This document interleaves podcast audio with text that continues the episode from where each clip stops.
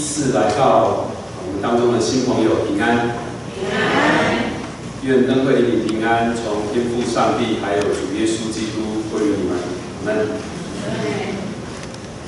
按着教会节期，这周是江临期第一主日，也是教会年一开始的第一个主日，所以对教会而言呢，就是在过新年，所以我要对弟兄姐妹说一声新年快乐。在今天，你看到我们点起了江临期的第一根蜡烛。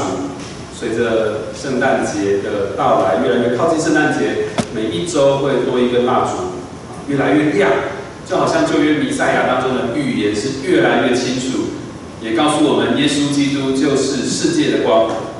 欢迎第一次来到我们当中的新朋友，在接下来几周，也邀请你继续来到我们中间，与我们一同来欢庆。在新年好像应该要讲点勉励人的话，但是今天的信息主题好像有点刺激，好像不太鼓励人。呃，不知道大家在电线杆上面有没有看过像这样子的贴纸呢？悔改吧，时候不多了。那你看到的时候，你会有什么样的感觉？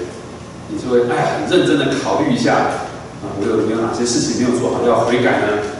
还是你心里会有一种被冒犯的感觉，好像有人在指着你的鼻子骂说：“哎呀，你要悔改啊！”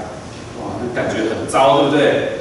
你可能会反驳，马上有一个反射性的防卫，就说：“你才要悔改，你全家都要悔改，我哪有什么好悔改？我哪有什么问题？”悔改这件事情我们不太陌生，在教会里面我们也常常提到，但是因为常常在为什么会常常提到呢？表达它不是一件很容易的事情，对不对？不太容易，不但不但要承认我们自己做错了某些事情，还要承担一种，哎呀，有没有接着有没有改变的一种责任？别人会来看你有没有改变，有没有不再犯一样的错？我们都有这种经验，知道自己的一些言行对自己或是对别人，啊，或是我们中间的关系造成一些破坏。不伤害，但是我们就改不过来，好难。我们难免会被问到这个问题：啊，你的悔改到底改到哪里去了？那你还是和之前一样吗？那你怎么说你悔改了？我怎么样都看不出你有改变。我们悔改到底要怎么改呢？啊，怎么样可以确保你真的改对了呢？我们要一起来读今天的第一处经文。在路加福音第三章七到十八节，我邀请你可以一起翻开圣经。如果你拿的是和合本圣经，在八十页；如果你拿的是比较大本的双排版圣经，那么是在一千五百四十五页一五四五。如果你旁边有你不认识的弟兄姐妹，有点不然容易找到，希望你可以帮助他。投影片上面也有经文。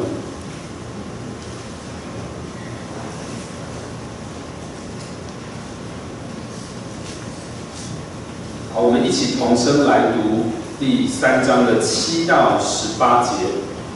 请约翰对那出来要受他死的众人说：“毒蛇的种类，谁指示你们逃避将来的愤怒呢？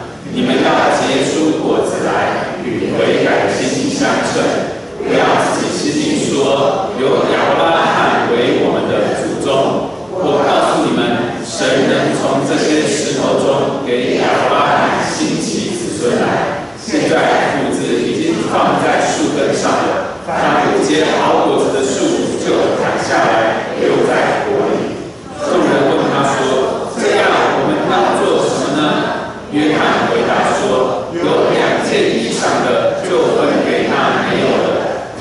Sudah 样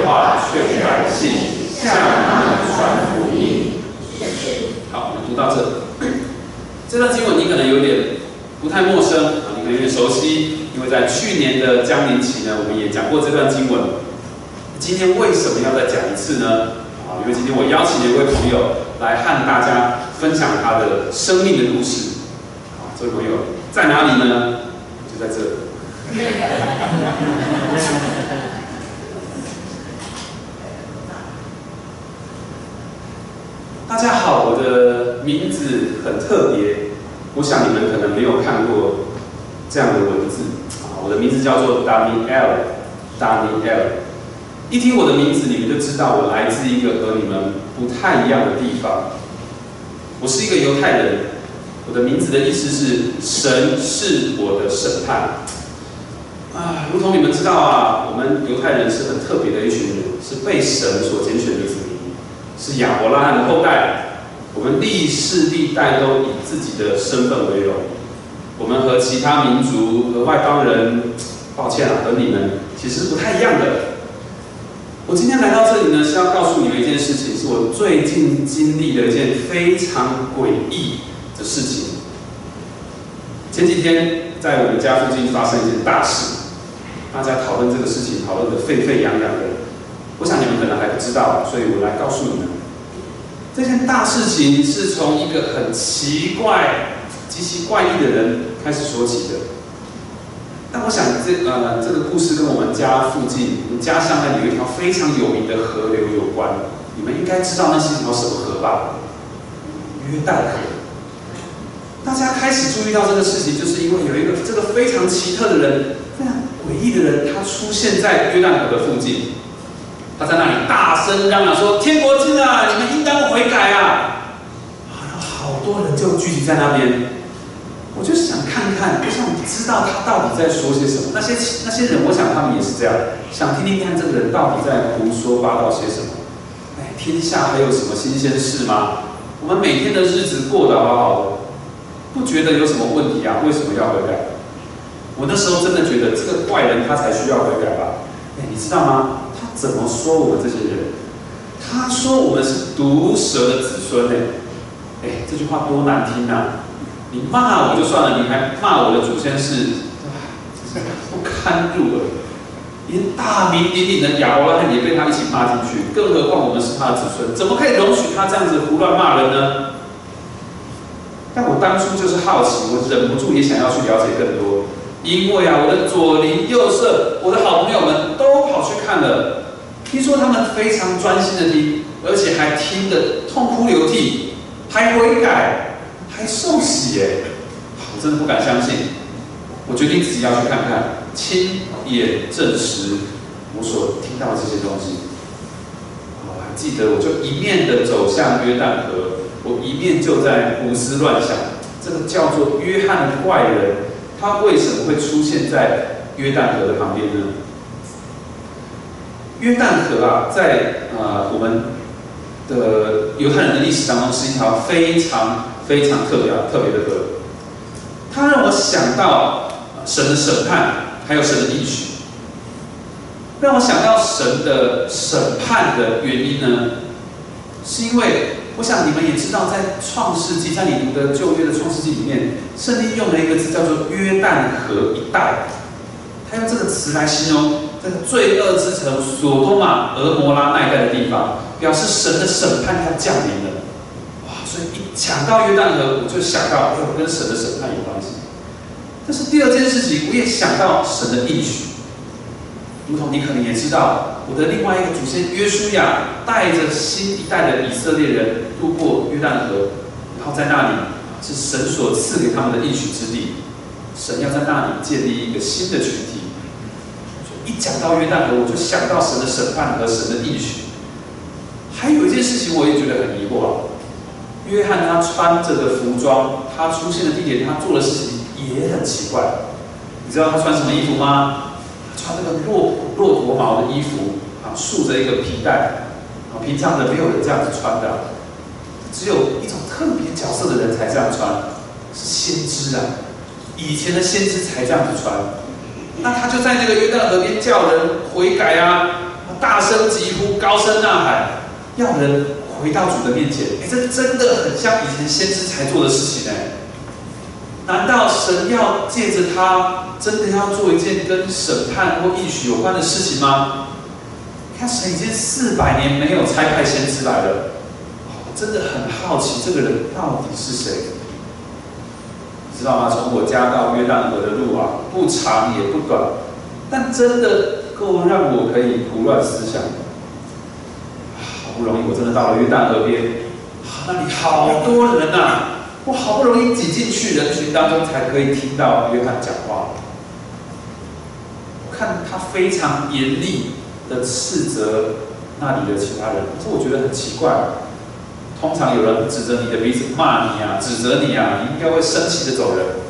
可是我看这些人，他们大家好像心被刺透了一样，好像很难受，但是就在那里听着。他们觉得约翰说的很对。所以他们觉得非常的彷徨无助。我在那里听着听着，也觉得他真的讲出了一些问题。哎呀，非常可惜你们不在，我可以告诉你们到底约翰讲了什么。约翰的意思是说，我们这些犹太人呐，总喜欢把自己是亚伯拉罕的子孙挂在嘴边，我们就觉得自己拿着一份血统证明书，根本高枕无忧，不需要担心什么有可能不得救的问题。但是这个约翰非常清楚的讲出来，哇，我们这些犹太人呐，真是错的一塌糊涂啊！约翰说我们信错了，我们需要向神悔改。他还说啊，光从我们这些人的日常生活的表现，就看得出来我们根本不是一个信靠神的表现。如果从外表都看不出来，那我们真该好好想想，我们的内里、我们的内心，是不是真的是一个信靠神的生命呢？问题就在于，一棵好的树是不可能不会结出好果子的。一个不会结出好果子的树，是这个树有问题。所以约翰在告诉大家说，不是要努力的去结出好果子，不是的怎么想着怎么样可以让自己结出更多的果子。问题应该是是去思考，为什么这个好的树结不出果实呢？是不是这个树有什么样的状况？唉，约翰说啊，这样的树危险了。他说，神已经把这个斧头摆在树根旁边，生命有问题的树，结不出好果实的树，虚有其表的树是要被砍掉的。神的审判就要来了。哇，你知道吗？这个约翰所说的话，在当场真的是引起非常大的骚动。这是很严重的控诉，很严厉的指责，非常真实的。非常深沉的，也就是说，我们这些犹太人真的应该要回到神的面前认罪，因为我们把血统误认为是一个最重要的事情。虽然我其实不太认识你们啊，很容许我问一个可能很冒犯的问题：对你而言，什么东西、什么人是你的亚伯拉罕呢？对你来说，你的亚伯拉罕是谁啊？你会不会也把你的信心放错对象，以至于你觉得，哎呀，你可以高枕无忧啦，你依靠了他，你就可以啊，不用担心，不用害怕了。会不会的亚伯拉罕和我一样，都是一个神以外的另外一个错误的对象？哇，在那个约旦河的现场啊，好多人都很后悔，也很沮丧，所以我们就开始想要想办法来改变啦。我们就问了，我该怎么办呢？哇，你知道那个声音此起彼落，大家都想要知道答案。好多人在问说，快告诉我怎么办？约翰，告诉我们该怎么做。我们好希望可以得到一些建议。我们就好像在溺水的人一样，哇，胡乱的想要抓住一些东西来帮助我，不要在陷在这个可怕里面。我要得救啊！啊，约翰就举了一些简单的例子，让我们有一些方向可以去依循。他告诉我们，有些事可以做，有些事可以不要做。哦，他就告诉那个兵丁说：“啊，你不要用强暴待人，这些政府的兵丁，你应该怎么样去和睦对待百姓？”他也告诉那些税吏说：“你不要多取税啊，不要多收你不该收的钱呐。”给我们一些方向去试着改变。后来我也真的的确发现，这些人有改变呢。我自己也试着让我自己不要这么吝啬，因为我当下听到，我就发现，对我的问题是吝啬，我的生命不想要改变。所以听完约翰的建议之后，我就想要试试看，我可以做些什么。啊，我就开始多帮助别人，有人跟我借钱，我就多愿意借他。我也发现这些税吏改变了，不太一样了。哇他们好像脱下了那个欺骗的外貌，开始诚实对待他的工作。我也看到这些兵丁改变了，不再那么蛮横了。但是问题就在于，一段时间过后，我发现我还是一个吝啬的人。其实我好像只是改变了我的一些行为，我其实心里还是不愿意去帮助人。我也发现这些税吏。这些兵丁一段时间过后，他们也不像之前那样子，好像生命改变，并没有。我还是听到了许多欺骗的事情开始发生，我还是看见许多蛮横、暴力的事情又开始出现。唉，所以我真的好想知道，我到底该做些什么，才可以好让我永远的改变呢？我明明知道那是一个对的方向。我想大家也都知道，但是为什么我们做的事情没有办法持续？啊，想起那天在约旦河，还有一件事情我也是很不懂啊。约翰说他所做的一切事情是要为另外一个人所预备的，他的意思好像是说，他让我们这群人，他带领我们这群人悔改之外，还有一个人要做更大的事情，所以约翰做的事情是让我们有所预备。能够迎接更重要的另一件事，这我真的听不太懂。我心里只是一直被这句沉甸甸的话给压着。我们到底该做些什么，可以得到平安呢？约翰也预言说，有一位能力更大的人要来。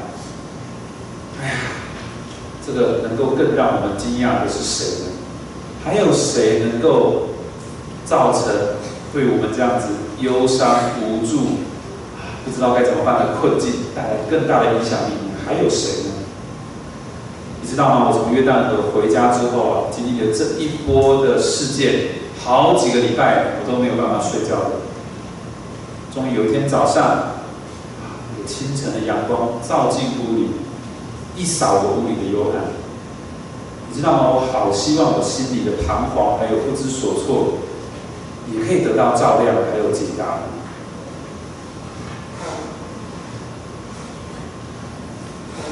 脱离刚才的角色，我想要问大家几个问题啊。你觉得刚才这个犹太人他有悔改吗？有吗？你觉得有就点点头，没有你就不要。你觉得他有悔改吗？有。有。你为什么觉得他有悔改？他动摇了。他有没有经历悔改的那个煎熬还有痛苦？有，对不对？但我问一个很现实的问题：他改变了吗？没有完全改变。啊，我们先从这个来谈起哦。悔改的起头其实非常的单纯，就是你发现自己做错了，对，发现自己恶待人了，或是得罪神了，犯罪了。你发现你用了另外一个东西来取代神的地位。本来只有神可以给的，你从别的地方想要得到，那发现这个事实就是悔改的开始，我们会因此感到痛苦、感到懊悔、伤心难过。这个犹太人丹尼尔，他听了呃约翰宣讲的信息，显然他就发现了一些事情，对不对？他发现他信错了，所以他不再把焦点放在亚伯拉罕的子孙这个血脉的延续上，因为这个不是救恩的来源。但是他有因此顺利的改变吗？没有，对不对？我们看一下这个图，好像这个人好像一个开车迷路的人，也像是我们在人生当中有时候找不到方向。纵使找到了方向，看起来是一个盼望的起头，但是呢，看一下油表却发现没有油了，所以他只能停在那里。不知道该怎么办，也许他尝试往这个对的方向多推了车，多走了一点路，但是从刚才这个犹太人的经历，或是我们的经历来看，我们常常也是想要往对的方向走，但是常常觉得力量不够，改变不了。就好像你们常常，你刚才有回应的弟兄姐妹，觉得这个人他并没有悔改，或是没有改成功，好像把汽油都耗尽了，不知道该怎么办，不知道怎么样可以生产出更多的汽油，以至于可以继续往前走。所以这就是我们对于悔改的迷思。我们常常问自己说：我已经下了这么多次的决心，我要改变，我要悔改，我怎么常常还在犯同样的错呢？犯同样的罪呢？弟兄姐妹，是不是你每一次在你圣餐前的悔改，你都为了同件事情在悔改？你会不会因此觉得很痛苦、很自责？哇，我是不是不够努力？我到底要怎么做才可以脱离这些错、这些罪呢？你是不是也在心里论断别人说：哎呀，你的悔改都说说而已啦，你还是老毛病啊！有悔，但是没有改嘛？你如果要改变，你就要有决心啊，不然我怎么相信你呢？这些论断，我们是不是常常对别人说，或是对我自己说？不管你有说出口，或是你放在心里，因为这样子常常失败，我们自己就当起了法官，对自己或是对别人宣判说悔改无效。久而久之，我们就连悔改的警觉也失去了，因为我们觉得很挫败，干脆不去想这个事情了，干脆不去想我要怎么改变吧。但是事实上，我们因为是罪人，所以我们总是没有办法可以改变我们所有的错误，然后制止自己不再犯罪，这是没有办法的。好吧，另外一个极端，如果你觉得你不是我描述的这样子的人，你觉得其实我做的还不错哎。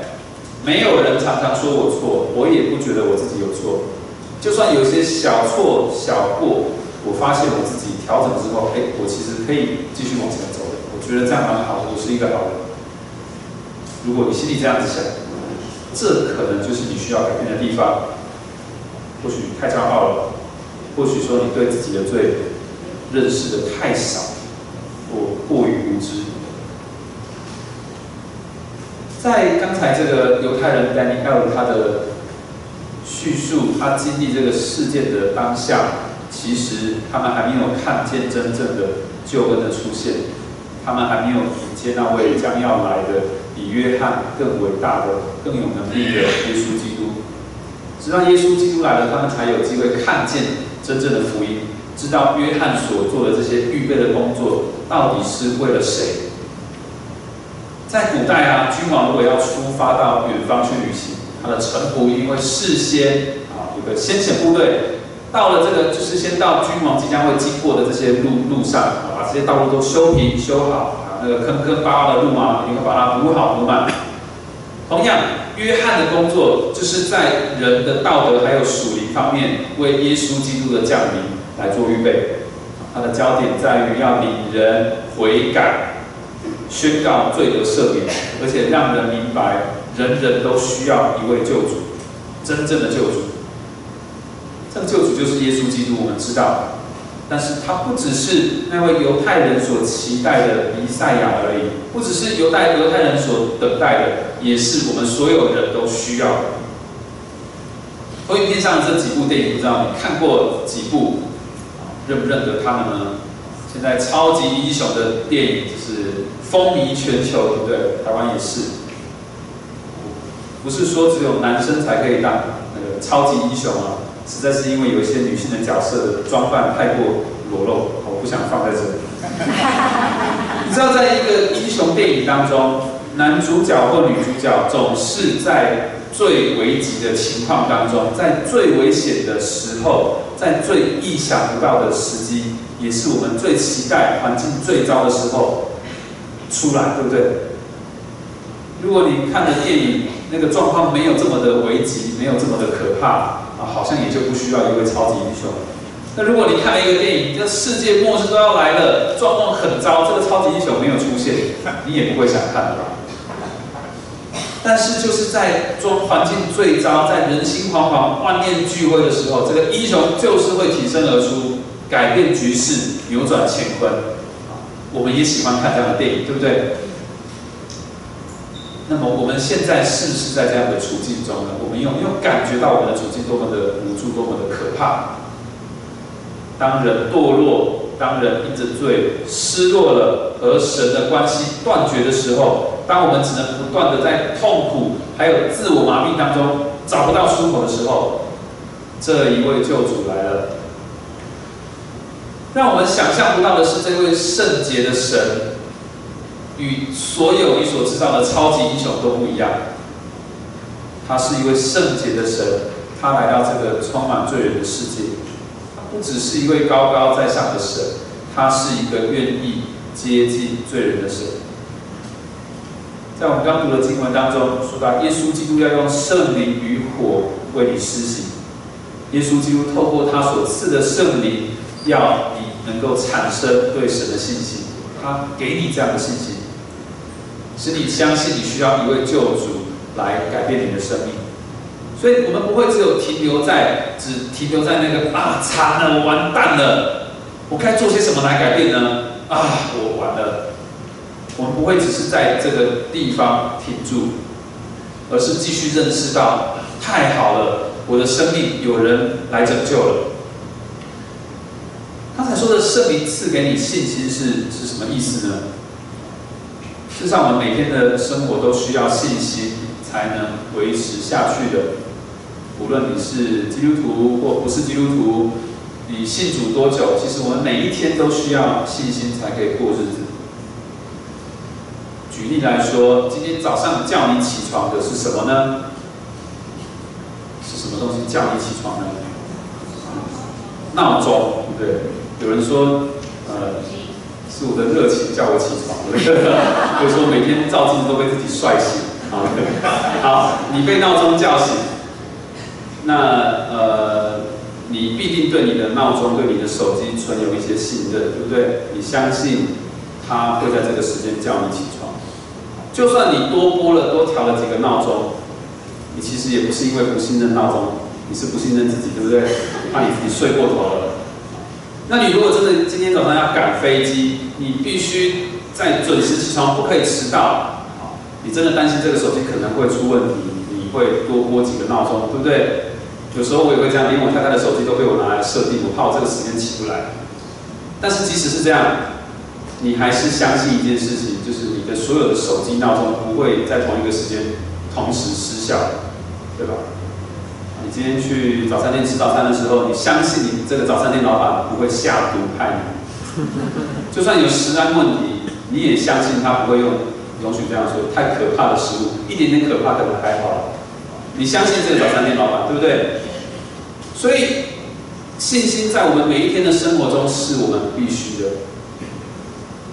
那么信心是不是没有特别的呃区别呢？一个基督徒的信心，一个非基督徒的信心。是不是没有太大的差异？我们都需要信心过生活。那你讲的信心和我讲的信心有什么不一样？举个例好了，如果你今天去路上，你随便遇到一个路人，你就问他，啊，或是你进去超商买东西，你就问他说：“哎，你有没有信心啊？”他会怎么回答你？他会怎么回答你？神经病！他说：“你在说什么东西啊？你在说什么东西的信心？你是要你是要做民调吗？调查你你支持的候选人会不会当选吗？还是你是要表明你对中华队比赛会不会赢的信心吗？还是你是要问我对我这个人自己有没有自信呢？你在问什么东西的信心？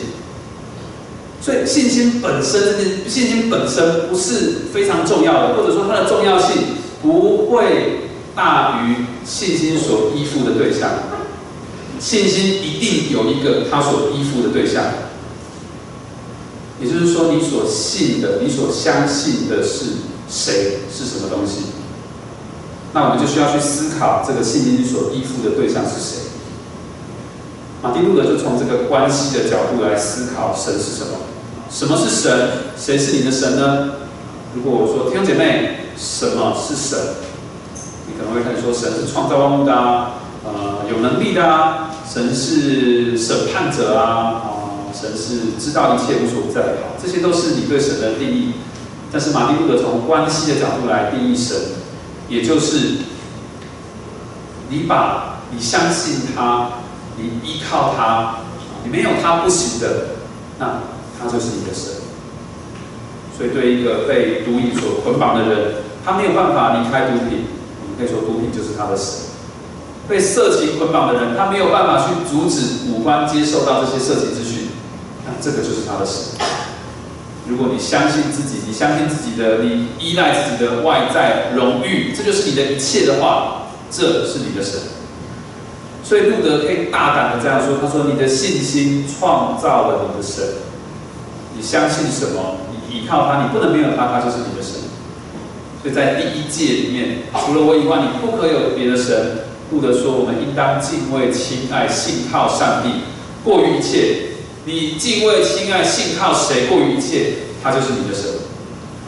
所以圣灵赐给我们正确的信息，这是多么宝贵的一件事情。这个信心信心是指向耶稣基督的。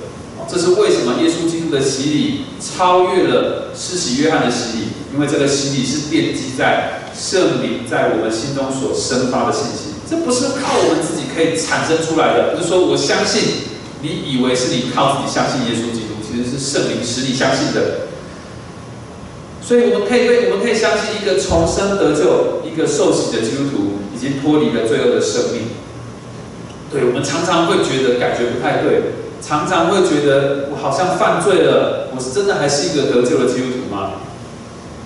我引用一个电影的情节来说好了，就好像我们被从这个抢匪、绑匪当中救出来的人质一样。对我还心有余悸，哇，可能过了一一年、两年，我都还在做噩梦。我到最近都还在做噩梦，梦到我大学有一个很难的课被当掉了，然后我的同学来告诉我说：“你完蛋了，老师说你没有来考试。”然后大学的时候，十年前的那个压力逼迫，让我到现在都还会做噩梦。我们就好像那个被从绑匪当中救出来的人质一样，你可能过了一段时间，你都还在还担惊受怕。可是事实是什么？我们已经被拯救出来了，我们已经被拯救出来了。那么我们就来看看神是怎么样安慰还有鼓励我们这些被拯救出来的人呢？特别，我现在讲的跟悔改有什么关系？在旧约圣经当中，有一位先知叫做西班牙，他向离弃神的这个犹大国宣告，神即将要施行审判了。虽然这个西班牙先知他清楚的描述这个审判有多大，是有多大的灾难还有痛苦，但是呢，他也很清楚的表示，神要恩待，再一次的恩待他的子民。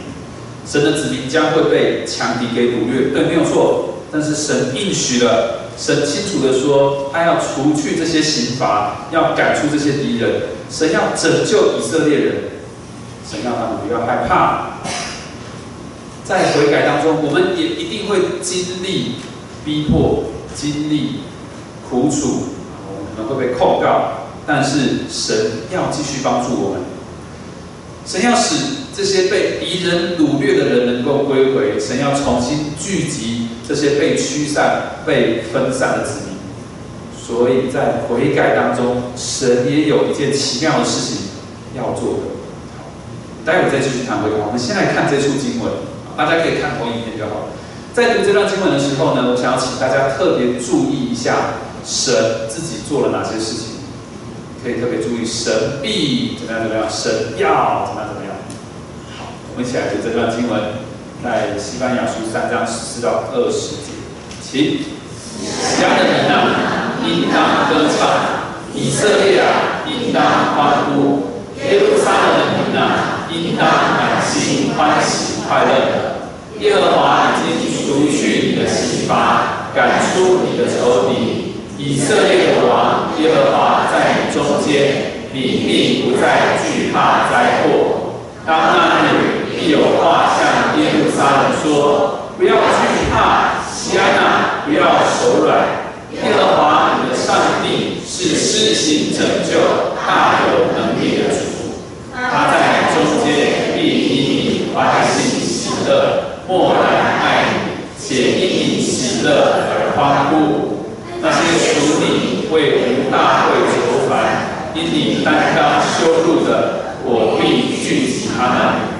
那时，我必罚办一切苦待你的人，又拯救你学会的，聚集你被赶出的那些在全地受羞辱的，我必使他们得称赞，有名声。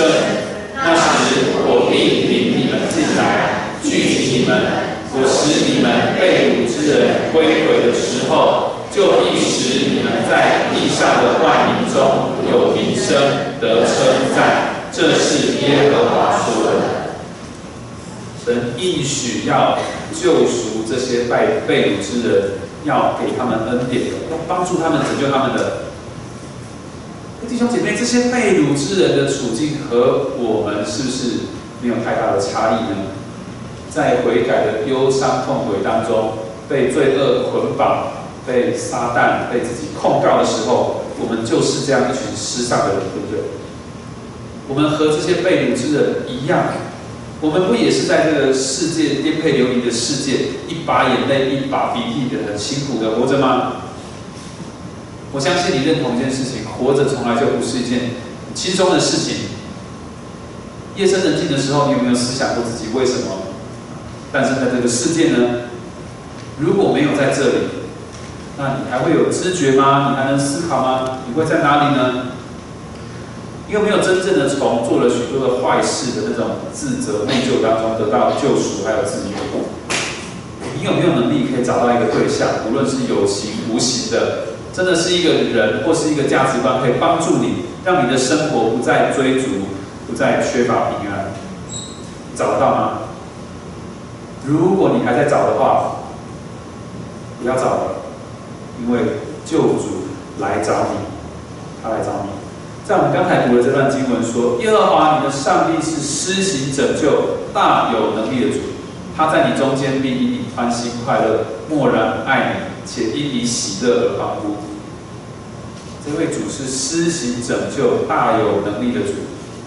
当我们好像在约约旦河畔的那些人，在无数次的大喊着：“我该做什么，好使我得到平安呢？”耶稣基督说：“我为你做了，我为你来了，我就是这位带来平安的君王。”西班牙书让我们看见，能做这些事情的只有神，不是被掳之人可以为自己做什么。我们也一样，我们没有办法为现在最终的自己做什么。如同我们刚才在读经时，弟兄姐妹特别关注的，你看见神自己，他亲自要做这些事情，都是他要做的。不是我们可以自己做的，因此我们的悔改、我们的懊悔、我们的痛苦，这是一个过程。但是我们不是只有停在这里，或是直接去追寻说，那我要改到什么样子才可以更好呢？我的悔改才是成功的。我们不是一直看着自己改变了没有？如果我们一直认为悔改一定要事情好转、行为改变才是成功的话，我们只是一直在意我的心思意念可不可以不再犯罪，可不可以生命结出好果子的时候，那么因为一再的失败，一再的犯罪，我就会越来越不敢向神认罪，我就会越来越觉得自己没有用。今天的信息是你的悔改到底改到哪里去了？这个题目可以是很严厉的批判。读书读到底读到哪里去了？你悔改到底改到哪里去了？好像是一个程程度性的询问、质问，但是我愿意今天这个题目也成为一个方向性的思考。我们悔改是从哪里哪一个方向改到哪一个方向呢？弟兄姐妹，答案是改变的是什么？是我们从一个看着自己全服向自己的一个罪人的生命，被改变成为转向基督、依靠耶稣基督的生命。再讲一次，我们改我们的悔改到底改到哪里去了呢？是从我们自己面向自己全服向自己的一个生命被改变为转向基督依靠基督的生命。这不是指一个人受洗前后的那个事情而已。如果你是一个呃年资很久的基督徒，我讲的不是那个受洗当下的事情而已，而是我们每一次在领圣餐的时候，每一次你自己在向神悔改的时候，都在经历的。事实上，讲直接一点，我的意思就是，悔改其实包含两个部分，一个部分是律法的工作，一个部分是福音告诉你神已经为你做了。第一个部分是神指出我们的罪，当我们知道自己得罪神、得罪人而感到忧伤痛悔，渴望被救赎的时候，当我们对这些罪、对这些指控很无力，不知道该怎么办的时候，我们正在经历悔改。但是悔改不是只有停在这里，或是跳过了神的接纳和安慰，跳过赦免，就想要靠自己去生出好果子，活出好行为，这是没有办法的。我们必须看重，也知道神在悔改当中所行的另一件奇妙的事：神接纳我们，安慰我们，神赦免我们。我们有一份真实的信心，知道耶稣基督真的已经拯救我们了，这是他来的目的。也唯独只有他可以这样为我们做这些事，就是真正的赦免。我们来看几处的经文，也有这样的应许。蓝色的字呢，就是呃刚才说的神如何指出我们的罪，或是律法对我们生命所实施的工作。红色字的部分就是神为我们做了什么。这一集我想请弟兄先来念好吗？请。好，老带来受带的人。可以到我这里来，我就是你们得安息。请姐妹来念这句，请。你们当悔改，信福音。再一起念这段，请。又如何在律例上所写，恭喜我们有爱于我们的思想，把它舍去，钉在十字架上。再一起念这句，请。耶和华虽严严的惩治我，却未曾将我交于死亡。弟兄姐妹，悔改当中的福音，悔改当中的平安，不是来自于我们自己，是神才可以给我们的。在悔改当中，神指出我们的罪，但是神也安慰、赦免、接纳了我们。然后进到结语了。照片上这是我两个儿子，我们一个五岁，一个快要四岁了。你如果下楼会看到他们在那里跑来跑去，如同这个照片上看到的，他们有时候真的是很讨人喜爱，但是有时候他们也非常考验我和师母的耐性。你知道做父母没有不处罚孩子的，他们有时候明知故犯，我们一定会处罚。当他们知道要被处罚的时候，他们心情就会很受影响。有时候我们都还没有说要处罚，我们只是口气严厉了点、大声了一点，他们就马上会感受到，就开始不安，知道自己错了。他们会哭，会求饶，有时候会大吼大叫，因为他们不想要被罚站，不想要被打屁股。那我的大儿子在这方面他是特别敏锐的，他会注意到说，哦，爸爸在骂他，在处罚他的时候，和他是站在对立的。地方不是平常那个和他站在同一个阵线，会爱他，会呵护他的爸爸。哇，现在这个爸爸是会威胁他的，所以他一旦发现了，他就会开始恐慌，他会不安，他会想要找安慰。但是不管他们犯了什么错，处罚完之后，我们一定会抱抱他们，然后告诉他们说：我虽然处罚你，但是我还是爱你，还是接纳你的。我们那个关系虽然在刚刚一度是很对立的，但是我要告诉你，我要和你恢复关系。当然不会讲那么生硬的词啊，我爱你，还是很爱你的。我要让你知道，你在我的怀里是很安全的。啊，有时候我还说，这样抱抱够了吗？他说不够啊，那再抱一下。那我的大儿子虽然对这种关系、对情绪是很敏锐的，但是他总是可以在这个抱抱当中去缓和情绪，然后就不哭了，然后就恢复那个安全感。所以他有时候甚至在被我们处罚之前，他就会先问这个问题。你打完我之后，你会抱抱我吗？再怎么生气，我们还是会说会，等一下会抱抱你。然后我也会问他说：“你知道对不对？”他会说：“对。”用简单愿天父怜悯我们，使我们在基督耶稣里有这样的信心，也就是在悔改当中，每一个忧伤痛悔都是神所疼惜的。天赋上帝的抱抱，就是耶稣基督。透过耶稣基督，神重新接纳我们，在他的怀中。耶稣基督已经为我们所有人降生了，所以我们在降临期欢喜快乐，纪念他的来到，而且也迎接他的下一次再来。耶稣基督应许我们，我们被赦免了，所以弟兄姐妹以及第一次来到我们当中的新朋友，欢迎你来到天父的面前，也欢迎你每一次在悔改当中，都再一次回到神的面前，享受耶稣基督对你再一次的接纳。你的悔改到底改到哪里去了呢？愿你不是以这句话来控诉自己，而是愿神提醒我们，我们每一位全服自己的、全服于自己的罪人，神迎接我们，转向他。活出依靠耶稣基督的生命。在今天信息的最后，我要邀请大家一起做一件事情。刚才说我们实在是一个容易全服向自己的罪人，只看自己，所以我们其实很需要弟兄姐妹的帮助，我们很需要别人的帮助的，而我们也可以彼此帮助，活出爱与色的生活。现在就有一个实践的机会。我想在教会当中，我们常常是和自己的小家人相处，我们会分享代表事项，但是我们很不容易接触啊其他小家的人。在组织聚会，虽然现在坐在一起好像和乐融融，待会下楼梯之前，呃下楼梯的时候，下楼梯之后，你可能就回去找你熟悉的群体了。现在有三五分钟，我想邀请你成为你的灵舍的帮助。坐在你身边的弟兄姐妹，就是神所赐给你的，可以彼此认识和关怀的灵舍。所以我要邀请你和身边的一两位弟兄姐妹彼此认识，也关心他最近的需要。然后，请你们在这三五分钟结束前彼此代祷，为他献上感谢、祈求和祝福。请你们不要去评论现在这个方法好或不好，现在不是做这个事情的时候。请你们去认识身边的弟兄姐妹。